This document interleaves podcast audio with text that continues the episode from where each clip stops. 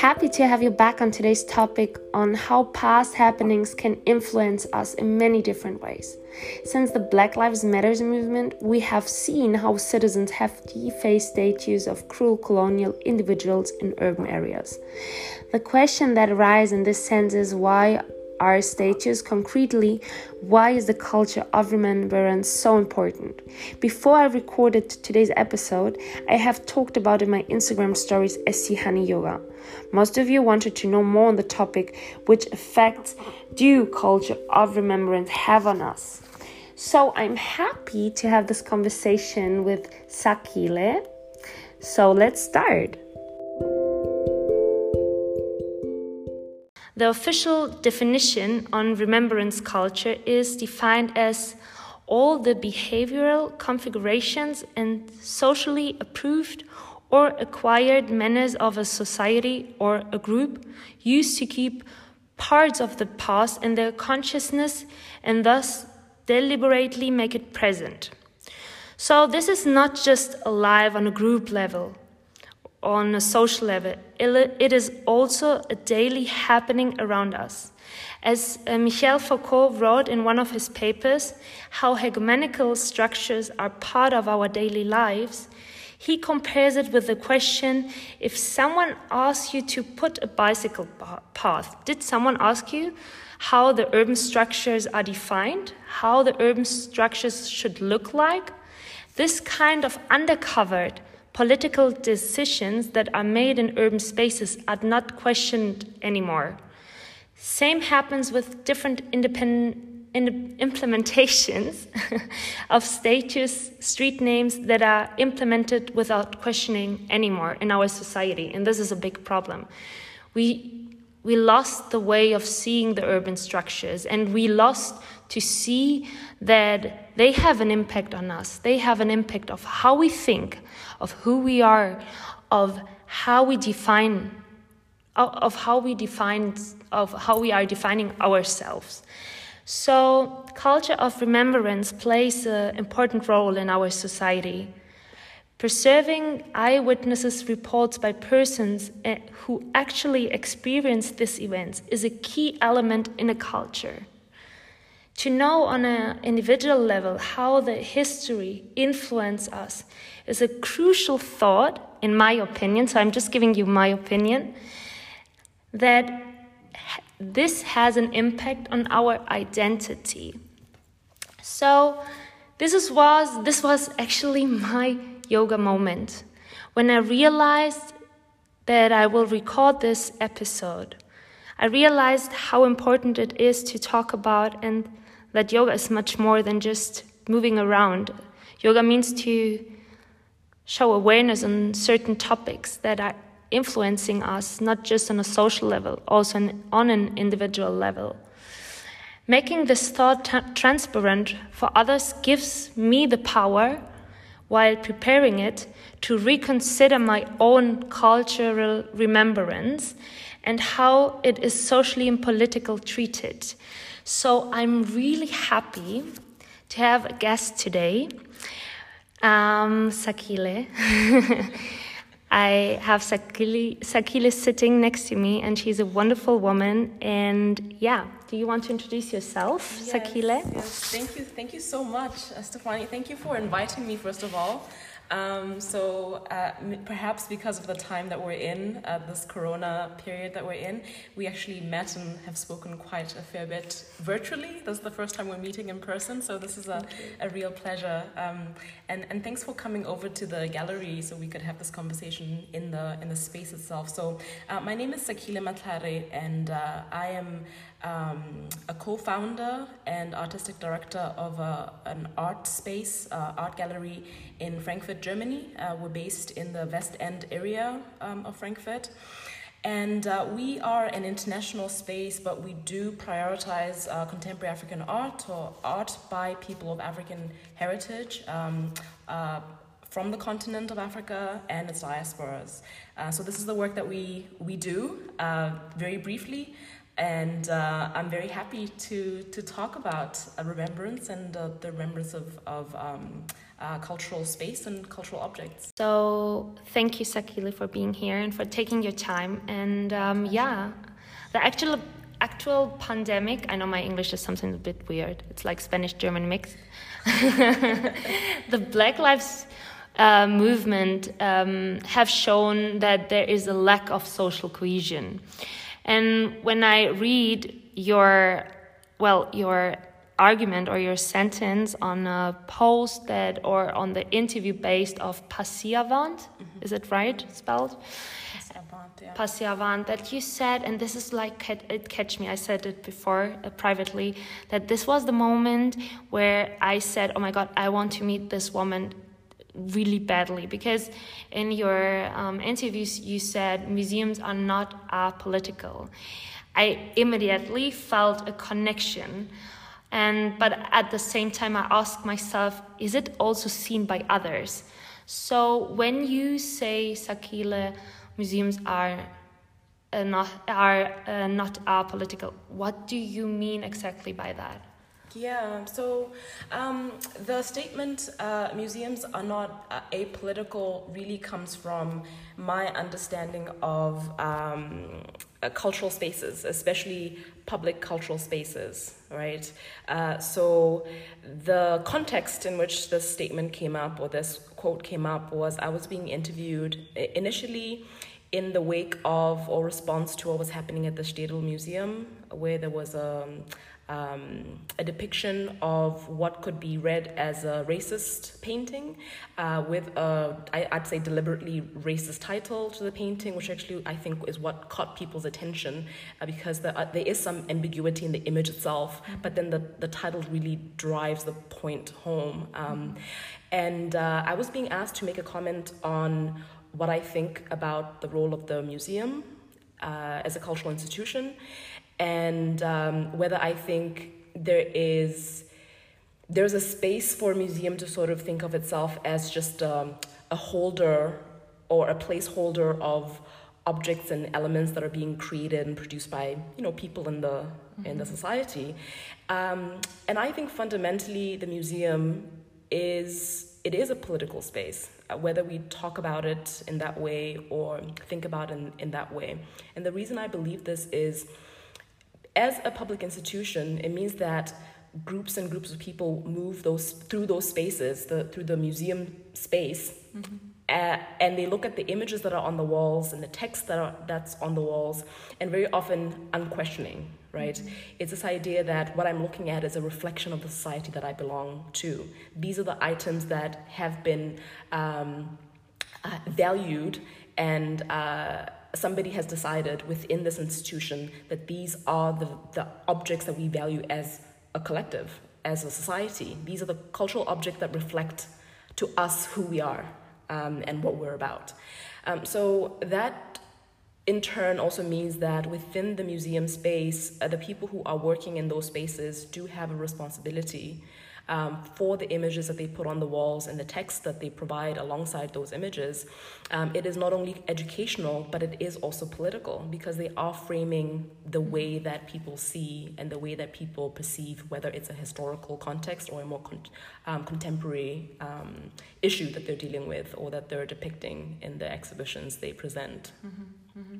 Yeah, and this is like, this is like, I think, the kind of problem that I have seen that this what you were telling I mean the people or the institutions that are providing this certain images they I have the feeling that they lost to criticize or to to questioning the things that they are providing to the public. Or like I uh, there was a once I was in a gallery and there were pictures that um, were showing some some pictures during the colonial time and when I read the text, I ask myself, do they see it? Do they see that they are not treating it critically?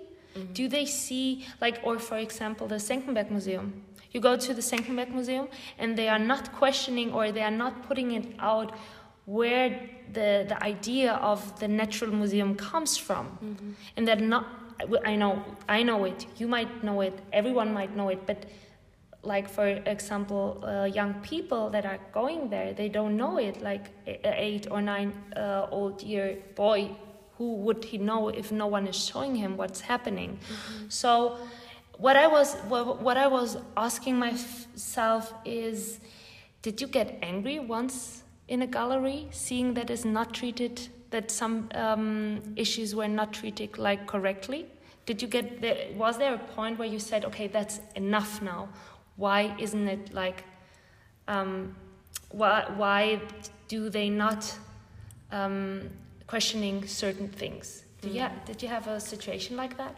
yeah, I mean, so I, I, when I say museums are apolitical, so of course I'm thinking broadly, right? Um, this wasn't just a Städel uh, incident mm-hmm. or just something that happened at the Städel. There are other museums that I think um, present works in a very critically engaged way, right? Mm-hmm. Um, I think the MMK is an example. Mm-hmm. Since I've moved to Frankfurt, I've already been to maybe two or three exhibitions there that really, I mean, I spent a lot of time there because they were making me think as well, right? um, so the way they were presenting, they presented the works, but also the text that they provide alongside um, mm-hmm. uh, those works. So uh, one example is the exhibition Because I Live Here, which shows you different perspectives of mm-hmm. um, black or Afro German, but also people of, of um, uh, immigrant background who live in, in Frankfurt or who live in mm-hmm. Germany and they're speaking about their experience. Um, mm-hmm. or it shows you, or the exhibition also showed you um, depictions of uh, white German artists who are reflecting on what it means to be a white German artist and some of the philosophies or some of the ways of thinking um, mm. within this uh, space, which I learned from, right? It's not something that I can sort of pick up a book maybe and read that perspective because it's a perspective from a very specific artist doing it maybe during through an interactive installation piece for example. There's a particular piece that i have in mind. Um, and right now they have the frank walter but they're also showing that position alongside other positions of um, artists of either african heritage or background um, or within the contemporary uh, african um, space. Mm-hmm right? So for me, I don't really go into a space, and if I see that something is being done in a um, in a less than critical manner, I don't necessarily feel angry because I see that they're doing what, in a sense, they feel they're supposed to be doing. Okay. Right. So they don't see fault in what they've done. Mm-hmm. Um, otherwise, they wouldn't have opened up the doors and allowed the public in and allowed the press in to take images, you know, to take pictures and, and uh, interview them for what they're doing. Right. Um, uh, so. Uh, one one great example that I have in mind is what happened at the Schirn last year. They had an exhibition that, in a sense, brought up similar feelings to the exhibition at the at the Städel. Um, so what when when uh, at the at the uh, yeah at the Städel. Um, so when when the thing happened at the Städel this year, the first thing I thought about was the Schirn last year. I was like, oh, okay, yeah, I remember that. And actually learning that um, one of the biggest um, criticisms of that exhibition was very similar to the criticism of the exhibition this year, which was here's an exhibition that is uh, elevating and placing on a pedestal this artist who worked during the colonial era benefited greatly from the colonial, um, the entire empire, the German Empire, really mm-hmm. in on the continent, right? Um, had animals sort of brought to him to, to allow him to create these very, mm-hmm. very detailed. I mean, the, he was a skilled and talented, talented drawer and, and, and painter. That's no question. Um, but the way that he depicted uh, the people that he was seeing in that landscape alongside the animals, it showed a very specific uh, framing, a very specific way of thinking about, um, uh, let's say, black people, not, you know, African people, yes, but specifically black people. You know, he would draw a majestic lion, and in the background, in the very tiny little spectacles, like tiny little grains in the background, and those would be the people. That is how he's depicting the people in the images. And the criticism was this is a, a very racialized and negative depiction of what is Africa, you know, in, in air mm-hmm. quotations. And those images were influencing the way that um, Germans specifically viewed Africa and continued to, some continue to view Africa and think of it sort of as this very um, uh, broad landmass that has there's no distinction between the countries, no distinction between the people, um, and essentially the uh, the dark continent, right? Uh, the unknown. Uh, and it's still present also in the child's narratives, because I had a conversation because I, I used to live in South Africa with, with my son. Mm-hmm so okay i mean south africa i know for other uh, african countries is like no it's different okay i know i i i understand it yeah. but the friend of my my my son we were talking about because my son is super happy to have had the possibility to live there and uh, and his friend he said oh my god you lived in africa it's super poor they don't have toilets they only have lions and my son was like laughing badly. He was looking at me because he knows how angry I'm getting on that topic. Mm-hmm. And I mean, this narrative is coming from the parents. So the parents are well educated people. They work in a bank, mm-hmm. architecture, mm-hmm. and. Um, and I try to explain him no, there is much more than lions and and and and savannah and whatever yeah. in in Africa. But I mean, and it was about uh, like that happened two months ago. Mm. So it's not that long ago. And yeah. this ma- this made me like thinking and also I thought about this exhibition yeah. that for my in my opinion it wasn't criticized enough. Mm-hmm. Yeah. Because I, it's, it's a public space that is you should use to open up the, the, the, the discussion. Yeah, and so um, we talked a little bit before we started the recording about um, the academy. So I, I come from a background of sociology, and so mm. in a sense, as a sociologist, uh, you're trained to uh, look for problems, or you, you know, um, um, you you you know, at, at least you sharpen your tools of mm. of critical viewing and and critical. Uh, uh, thinking of what is happening, especially in instances when it seems like what's happening is taken for granted. People take for granted what is going on, and you go, wait a minute, but maybe there might be another way of thinking about this or another way of looking mm-hmm. at this. Um, and then you try very, as best as you can, to try to articulate this, mm-hmm. um, right? And so I actually left the academy because I didn't want to stop at just looking for the problems. I wanted to try to figure out whether there was an opportunity to actually start tackling some of the problems, even if it's in a minuscule way, even mm-hmm. if it's it's in the in the smallest way. So something that you mentioned in that story, it happened two months ago, right? Mm-hmm. So when you mentioned that it, that child learned those things from his parents, mm-hmm. maybe they went to a to the Schirn last year, and they enjoyed that exhibition very much, and they didn't see any any problem because it was reflecting to them an image they already have, right? But if that's the image that you're seeing, if that's the if these are the images that you see repeatedly and in spaces of learning, in spaces of um, that are reflecting uh, the world around us to us, uh, then it just reinforces those uh, misconceptions, right? Those stereotypes. And this is what I mean that the museum is not an apolitical space mm-hmm. right? Mm-hmm. And as a matter of fact, for me in that exhibition, the thing that that um, terrified me the most was a section. It was sort of a, a cut off section in the exhibition that talked about how this artist was actually employed by the state to paint um, and create images for textbooks. Mm-hmm. And these textbooks were being used in schools. So, you know, never mind the art space or cultural space, where perhaps you might think some people might not see themselves as part of that space, so they might not be exposed to these images mm-hmm. or these ways of seeing and thinking. But within the textbook, that's a broader generation being exposed and taught to to see. This is the lens that they're being um, taught through to learn about people on the African continent, mm-hmm. right? Mm-hmm. Um, and so these images have been. Um, circulated in learning spaces, in, in schools, not just in a conversation with your parents or watching a documentary about lions on TV um, or going to the Schirn and seeing an exhibition that makes it seem like it's okay to think of it that way or to see it that way. But you see it when you open a textbook, and that, that makes it very difficult to undo. Um, right? Because um, you're seeing that in the context of learning. That that seems like it's it's verifying the truth. It's verifying the um, the realness of that poverty and um, uh, this image of backwardness and uh, sort of a stagnation, mm-hmm. um, right, uh, on the African continent. And it's still present. And it is and still. And it didn't change. It is still present. If yeah. we have seen only in the well, just this is one example of I guess many many more uh, with the exhibition of the she and what happened. Yeah. So and now I just um, for you all, you're not here in this room, but it's a beautiful room with, with a beautiful paintings, and. Um, and this is where culture of remembrance starts. That the paintings that we that you were explaining before um, they were made in the 19th century, I guess. What is it? It was I think so. 19th century. So they're sh- they're still be shown out, right? And it's not treated critically. Okay, I know you have right. I, I'm coming from the academic. This is a really sociological, so, but, but Sociological. sociological. Okay, the Spanish came out.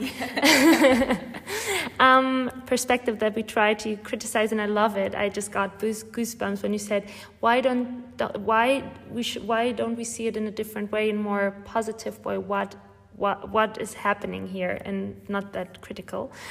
But this is where culture of remembrance starts. That we are looking to paintings of the of the 19th century, but they are still present. Yes. And how is this society treating it? Mm-hmm. And now I'm here in this beautiful room, and I see beautiful paintings that are showing the happenings from now. Like, mm-hmm. So I I was asking myself how the the actual debate is influencing your work or what moved you to do this exposition that is uh, unfortunately it's already over but i hope it's there will be a second one yeah. yeah so i mean the um this a lot of the social um uproar and outcry that's that's that we're seeing and feeling right now has been relevant for me. Um and I believe will continue to be relevant even when people are no longer on the streets and um, speaking out loud on, on their social media. It will continue to be relevant, and so this exhibition that um, that we have, it's uh, the figures exhibition was actually the concept came before the what I call the short term pandemic, COVID, but also before the longer term pandemic, which is specifically anti Black racism, um, and so when we started thinking about the exhibition, those issues or the, the issues of um, social injustice were still relevant to us. Um, but it was made even more urgent by the moment that we're in. Um, and so we did end up thinking through the selection of the works that we had chosen for the uh, for the exhibition. Um, the exhibition itself does focus on figurative work, and so the idea of looking at artists who use the human form in their work, in their creative practice, and actually looking very specifically at how they use the human form in the work. So, so not just stopping at representation, but actually looking at what medium they're working in, what are they dealing with within the work, what content are they dealing with um, in the work itself. And so, in the first room, when you walk into the space, you see the work by Mbali Dhlamini, um, which is um, really a sense to, to set the tone for the rest of the exhibition, of how you view the rest of the exhibition. Because in figurative work, we look for the body. And what you see in Mbali Dhlamini's prints um, in, figure, in figures is uh, what she's done is she's used images that she found in the National Archives uh, in Senegal and this was after she went to an artist residency uh, in Dakar, Senegal. Um, uh, and raw company, uh, raw, raw, material company, and uh, she was interested in learning about the indigenous practice of indigo dyeing. Um, and so, what she's done in these images that she found at the National Archives that show you women in different parts of West Africa is she's gone into the digital print and she's removed the features on the body where uh, the body is not covered in the material. So that all your focus as the viewer is drawn to the indigo because that's exactly where she wants your attention to be. So you're looking at the patterns you're looking at the curves you're looking at the all the information that you can get from um, the textile itself mm-hmm. right? Um, and so in a sense it, it sensitizes the way that you're looking uh, the way it, it, sens- it sensitizes your gaze as the viewer. And so the idea is you carry this sensitivity with you as you're walking through the space and you're then looking at images that show you more features or are showing you reflections of the, you know, the, the artist themselves that, that, um, uh, that you're looking at, right? But this is, I mean, this picture at the beginning of the, the, the what you were explaining is the image that most of the people who are not um, well known with uh, with uh, certain African countries Mhm. have this images of indigo indigenous people right? We we don't so we know this um, how are the, the beautiful um, clothes that they are wearing like it, what, what i see in the picture. So this is the first image that the people have in their heads in this culture that they might think it's still present in the in some of the african countries. That does not it's not like that And actually. in some spaces it, it is, and this Yeah. artist is actually trying to look at the pla- the places where the practice is still being the indigo dyeing is still being practiced. Hmm. But of course, when she arrived in Dakar, she found like many indigenous practices, it was dying out. So she had to go to the southern part of Senegal to learn more about the practice. Hmm. Um, so what she has done here is to draw our attention to the textile. So it's not just about the sort of the colonial image that we have in our mind, maybe, or in the collective um, mind, right? It's for us to learn from the fabric itself that we're not just looking at black female bodies draped in beautiful fabrics, that Yeah. those fabrics actually contain very important um, information, historical information about practices that these women and these groups preserved and many of them are still preserving but they are because of the uh, the modern times that we're living in are dying out. And so in a, in a way she's taken these images some of them were actually um, postcards some of these images so if you think of what a postcard is today it's a sort of a casual thing that you when you go to vacation uh, on Mm, vacation yeah. you might send a postcard from the beach or if you go i'm from botswana you know you, you might send a postcard with an elephant on the picture side. And for some western travelers um, that was the image an image of one of these women would be on the image side of the uh, of the postcard. And on, on the other side there's a casual text or, or you know message to friends and family back home. I'm the, in this part of west africa uh, you know and think about that. That was a postcard. And now this artist has in a sense repurposed these images and is actually elevating them as historical objects that are educating us or could potentially educate us about very specific historical moments or very specific historical practices. yeah Um, and, and and what i like how i understand it that is really important to keep it because this is a part of us right? So we and as you said before like don't see it too critical because this is a part of us and if it's treated correctly. Exactly. so it's the same when you see flamenco dancers. Like everyone who buys a flamenco dress it's only a, a south spanish thing. In the north they don't do this kind of things mm-hmm. But i'm i'm from uh, from ex- uh, for example i'm from the south. So when i hear like the the music uh, like uh, flamenco this is like my heart is like wow. Yeah. but of course the tourists that are using it and buying it and and and using it for oh i wasn't this is like a sign i was in spain right? Yeah. but this is kind of my identity when i listen to this music. And um and so it is obviously it makes me it make it does make me angry how it is used but it, i think it's uh, still important to to to to talk about it how it is used Yeah. it doesn't matter in which ways right Uh, absolutely. And I mean, and I, I want to make this clear. Um, the idea isn't to, to, to not be critical, because what Mbali Dhlamini is doing is critical. Um, because what she's doing isn't simply saying, uh, uh, sitting on the surface and only seeing uh, black women from Africa dressed in traditional or quote unquote traditional garb as beautiful or as exotic. She's not stopping there, but she's saying there is information to be gathered there. So rather than saying don't engage with it, engage with it, but engage with it critically and meaningfully. Right? And so, but that is critical, right? i love it Uh, yeah. you know? And so it's sort of, and, and this, and I mean, I do this to myself as well because I am the kind of person who I gravitated towards sociology because I did see it as a, as um, uh, a field, you know, never mind it's, it's not actually not never mind because I do mind its historical development because it does have some very racial uh, or racist and, and sexist or misogynist beginnings, right? Um, but even with that, it is a, a discipline that calls for questioning. It, it is a dis- discipline that, in a sense, it is about looking for the alternative way of understanding or a different perspective of looking at something and naming it and being able to name things so that that might give us an opportunity to think of different ways to actually address them. At least this is, this is my very optimistic view of you know what is possible through, so, through sociology. Beautiful smiling. you know, and so and that's why I went through the, the academy and thought it was I, I thought it was a hopeful space and that's that's what I um, that's why I put myself through that right? Mm. um, but as I was doing that I did realize that for some people it is enough to stop there. It's enough to to be critical and then stop there.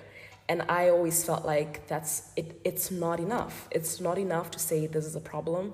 It's not enough to say um, yes but what if or uh, yes and or yes mm-hmm. plus uh, it's more like okay but what are you doing mm-hmm. okay. so so what are you doing with that uh, epiphany or what are you doing with that um, uh, very eloquent uh, social uh, theory what, what, are you doing with that uh, new way of thinking about the relationship between um, men and women or the relationship between white people and say the rest of the world you know mm-hmm. uh, what are you doing once you understand those tools or those different ways of seeing how we relate with one another but also mm-hmm. how we think about ourselves and so what are you doing uh, so this space was a response to that mm-hmm. in a sense it was it was a response to myself questioning remember mm-hmm. the conversation that we had before we started uh, recording this feeling in the academy where you start questioning um, what am i actually accomplishing through this work that i'm doing so specifically through the academy, through uh, the university, what am I actually doing with the research? Mm-hmm. How am I impacting the people I'm working with? Um, or what impact am I bringing to the spaces I'm working in? Mm-hmm. And so opening the space was my response to myself in a sense. So when people ask me, why haven't you published an article? Or why haven't you published a book? I'm like, this is my book. This is a beautiful book. It's yeah. really moving. Actually, uh, seeing these pictures are moving me a lot, and I don't know yet why, um, but I will, I will, I will find out. But it's moving because I didn't actually, I didn't find a space yet where I found this kind of art here in Frankfurt. And this is something that I have talked in a podcast before that I had with Aisha Kameda, um, where I said, I don't find I, I, we, we, we talk about that Frankfurt is really multicultural, but seeing this, that I'm in the first gallery, just seeing beautiful paintings from uh, black artists. They are mainly are mainly yeah mainly are black artists. I didn't found it yet till today. So and this makes me like thinking about so how can we work as a society on that? I mean, this is your response. This is your book, and. Um, how a certain culture is still present in the contemporary art and can be viewed by the, the, the, the, people who are coming into this space, right?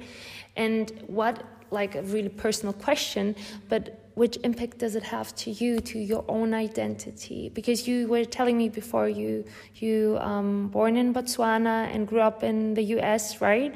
And then you are here. How long are you here in Frankfurt, if I can? So I moved to Frankfurt April 2018. Oh wow, it's not that long. Not that long. So how yeah. it does? I mean, you lived in different countries. So how did you perceive your own identity and your own culture of remembrance on an individual level? Mm-hmm. Well, um, yes. Um, the, so for the very first exhibition that we had, uh, so this was Frankfurt Gallery Weekend, um, September 2018. Uh, we were showing um, an artist, a sculptor um, called Nnenna Okore. Um, one of my favorite artists, educators, really. Um, and she also, for, for us, it was such an important um, uh, exhibition also because it was the very first one that we were, in a sense, arriving. We were arriving in Frankfurt, right? Mm-hmm. And in a, in a very big sense and real and personal sense, I was arriving in Frankfurt because I moved to Frankfurt in April um, uh, 2018 and we opened the physical space in September 2018. And wow. so that's very uh, close, right? Uh, so the imagining and building of the space happened before that, but the physical space itself uh, only opened in, in September 2018. Uh, so when it opened, at the opening, Nnenna Okore was able to join us. Um, so she's based in, in uh, Chicago, uh, in the US. And we are so grateful that she was able to be here. So when she came, it was a thank you to her, a welcome to her, but also a thank you to everybody who was coming and showing up um, to that first day, really. Mm-hmm. Uh, and for me, it it affected me because, and I said this to the people who were there, that for me, the space, the, the gallery space itself, the physical space, is almost like my personal arrival, not just in Frankfurt, but in, in Germany, because it's the first time I'm living here. I had been visiting my partner for over 10 years, so going back and forth. Wow. Um, but my visits were very short, you know, mm-hmm. so I, at no point did I ever get the sense of what it really is like to live here. Um, and in a sense, the gallery is like my home, right? So when people come into the space, I really want them to feel welcome. I want them to feel comfortable enough to stay, uh, even when I'm asking difficult questions, even when the conversation is getting a little too personal. Um, but I think uh, necessary personal because sometimes we need to get to that vulnerable space to actually reflect on the stereotypes and the misconceptions that we carry around with us, um, and to be able to to uh, actually address those things and um, think about think about re um, think about challenging them requires challenging ourselves mm-hmm. and that is a personal space right mm-hmm. you're asking people to sort of pull up a mirror and look at themselves mm-hmm. and it's, it's almost like who am i to tell you to do that work if you don't feel ready to do that work or if you don't want to do that work or if doing that work would create other issues for you mm-hmm. uh, problems with relationships in your life maybe the way that you your worldview in a sense fits with the people that you live with mm-hmm. your friends your family yeah you know the community that you you know that you're part of. And so maybe i'm asking you to question some things that in a sense have brought stability and a sense of security for you mm-hmm. right? And so um this is a very personal space for me. Uh, yes it's professional it's my work um, but it's also very personal um, it's reflecting you absolutely, uh, because you know I could have gone the path of becoming a sociology professor. So I would have been teaching within the university setting. So whichever class I'm teaching, whether it's dealing with um, gender politics or whether it's dealing with uh, race, racism, um, critical race theory, or it's dealing with um, uh, how how problems become social problems or how things become social problems, right? The history of something becoming a social problem. Because, you know, for, for the example that I give um, is when we were taking a, a, one course looking at the history of social problems, right? We were talking about the the class difference between margarine and, and butter, you know. So there was like a, a, a sort of a, a comp, like oh this one is more fancy, this one is elite, this one is for the people, this one, you know. And then you look and then we look at the advertising, the kind of advertising that was being done for margarine versus the kind of advertising that was being done for, for butter, you know. Um, and it's such it seems like such a mundane example, but it just shows you how yeah. groups of people sort of gather around around certain objects or certain beliefs, and then that becomes their identity. That mm-hmm. becomes mm-hmm. something that says something about them. And so it, it, people do want to defend that. Once you've, you've identified personally with something, you want to defend it. Mm-hmm. All right. Um, and so the space here is an alternative to that university classroom, except the I think the key difference is at the door it, there is no limit to the age of who walks through the door. There is no age you know there's no age limit. There's no qualification limit. There is no limit of whether somebody has an art history background or an mm-hmm. mfa um, whether a lot of people sometimes after giving a tour they'll say i'm really not an art person. And i'd go we just had a 40 minute conversation. You're good you know? And sort of you're here. Yeah you're, you're here. And and you you are able to um, get a sense of what you're bringing to the work because you are part bringing you are bringing um, a lot to the work mm-hmm. whether you name that or identify that or articulate that um, is sort of getting to a place again as i said um, so that people do feel they, they, they feel that their perspective is valued as well mm-hmm. and i mm-hmm. think the thing is in a lot of art spaces specifically I, I have to say this commercial art spaces make people feel like it is for some people and not for others right? Mm-hmm. And I'm seeing this from personal experience, but also from hearing other people describe their experiences. Mm-hmm. That they walk through the space and they feel like, mm, this is not made for me. And you also get the sense from the people who work there, the way they mm-hmm. size you up and down, and you're dressed a certain way, and they're like, no, you can't afford the works on the walls, so they don't really engage. You know, I've had situations where I walk in and I'll say hello, and people don't even say hello to me. You oh, know, oh, wow. they don't they don't even acknowledge me. Yeah. And so it's sort of getting to that place where when I was imagining the space, I was thinking, okay, physically it will probably look like a white cube right? Mm-hmm. a, a, like a, a, commercial gallery. But i really want the feeling to be different. When somebody walks in here i want them to be able to engage with the work and learn something. Um, and also feel comfortable sharing something because mm-hmm. I've learned a lot from people who know something about maybe a s- certain symbolism that an artist uses in their work. Um, mm-hmm. Actually, Aisha Kamara, um, when, when I, I was walking her through the front room, mentioned that um, her daughter was wearing her indigo dress, and that, that just lit my, you know, it it was such a, a joy because it was it was seeing that personal connection, you know, yeah, that yeah. feeling of sharing, not only relating to it, but going, yes, this is something that I I my children are part of this and and we do this. I'm teaching it yes. and this is our culture of remembrance that is has impact on every on individual us. because yes. this is what we need is to understand where we, we where we come from. Exactly. It's the same with my Spanish music. The flamenco is like when I'm listening to that music I have the feeling from connection because this is or when I'm listening to Spanish um, uh, people talking in Spanish. This is my connection to my identity. Mm-hmm. And I believe that we need an identity. Mm-hmm. And identity is based on culture of remembrance. Mm, and, and understanding, yeah. An understanding of it mm-hmm. where you can have like as you told as you were saying this connection mm-hmm. where you can say oh i see you mm-hmm. the others don't see me but i see you i see you. i recognize you yeah. yeah and this i love it and this is i actually when i came here is like I actually I felt like in a museum in South Africa in Cape Town. Yeah. I really had the feeling. It's yeah. just it's not just because I, it's it. I had a feeling while sitting here. Yeah. I just forgot that we are still in Frankfurt. Yeah. unfortunately. Yeah. Um, and so this is the space you are creating yes. where people and you are. I think what you do is like deconstructing. It's like a kind of deconstruction of uh, different views, like showing them in your own way and your own, well, subjective way, right? Mm-hmm. Well, not personal way. Yeah, I mean, it's it's deconstructing, but also recognizing that in deconstructing, we also in the second, you mm-hmm. know, in the second step, may, but maybe perhaps even simultaneously, or, or even before we start deconstructing, considering what we're building in place of. Yeah, yeah, right? yeah. Um, and so, you know, in my mind, it was planting a seed. This is the metaphor that I was making. So a seed has been planted, and the idea is the seed. If you think about what a seed is, you know, in general, nature takes care of things. Yeah, definitely. this is sort of, but you if know. You, if you're talking uh, about seeds, yeah.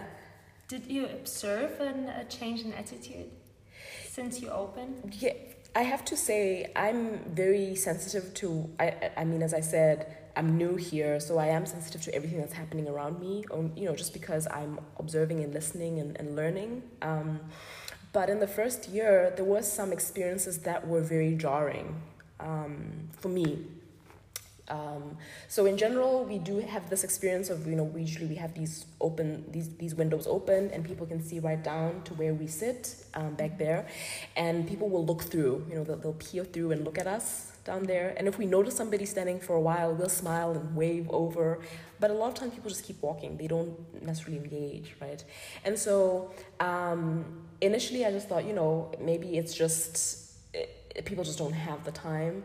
Um, but I do think that sometimes the curiosity is what's happening here, but with like a a concern, like what's going on mm. here, you know, you know, yeah, yeah. And so the the first um, uh, the first, I think the first few weeks we were open, a woman came to the door and uh, she was speaking in German. And so I'm learning German, but my German is not fluent, mm-hmm. right? And so I respond to her and I explain to her, I am still learning German, can I help you? And she keeps talking to me in German. Um, and eventually she says, um, This is. Uh, this is not the UK, this is not the US. People speak German in Germany. And I said, and in that moment, I realized, okay, she's not interested in the artwork. She's not really interested in coming in because I had been inviting her in and she didn't, she didn't step in. She came over just to make a point that she sees a black woman sitting in this room in West End. There's a problem because she doesn't see any white people around. I was alone. And in that moment, I moved from not knowing what was going on to realizing what was going on, feeling angry, agitated, to feeling terrified because I told her I was alone and I told her that I'd be alone for a few days. And then at one point she said, I'd like to speak to your German boss. What? And I said, ich, ich bin die Chefin. And when I said, ich bin die Chefin, she, her face just drooped. It was almost, she didn't believe me. I could tell from the, the expression on her face that she didn't believe me. Um, but it, it, she seemed to take it as an insult that I was just saying that to upset her. I was just saying that to, to um, irritate her because she wasn't engaging um, or wanting to, to have a conversation with me. And she just turned around and left. Um, so for me, and that was the first year. And so for me, that was, that was, really, that was really terrifying, you know. Um, but it made me realize it took something that was abstract and then it made it turned it into a concrete thing. Like, yes, there are some people who walk past here and they're not 100% happy with the image that they're seeing. They're not 100% happy with what they're seeing. Uh, mind you, if she had caught me on a cleaning day, because I'm the one who sweeps the gallery, if she had caught me on that day where I'm holding the broom and I'm, you know, dusting, she probably would have just smiled at me and, and kept walking because, oh yeah, this image looks right.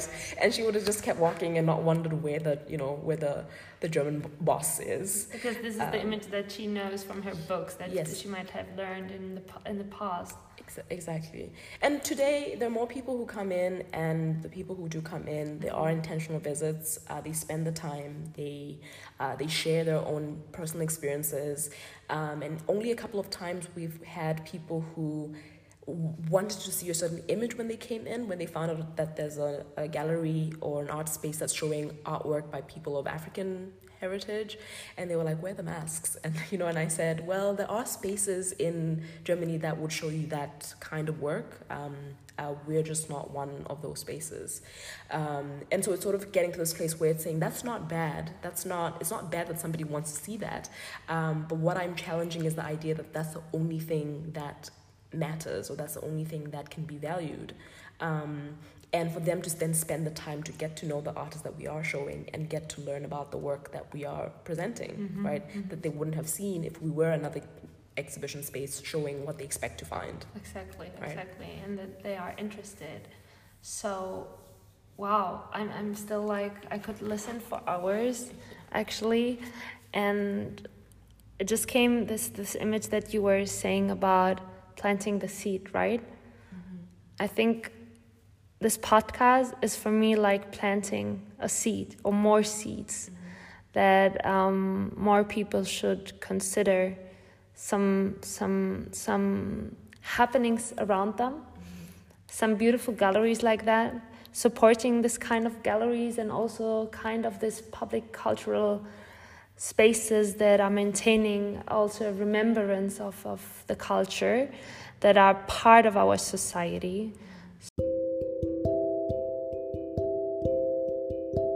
So, Sakhile, I don't want to add anything else, no questions, just happiness. Thank you so much for being for taking your time. We will plant a seed, hopefully, and um, yeah, thank you to all the people out there that are listening to Embracing the Chaos uh, podcast, and yeah happy to hear your feedback and comments and questions. And yeah, till next time. Thank you. Thank you.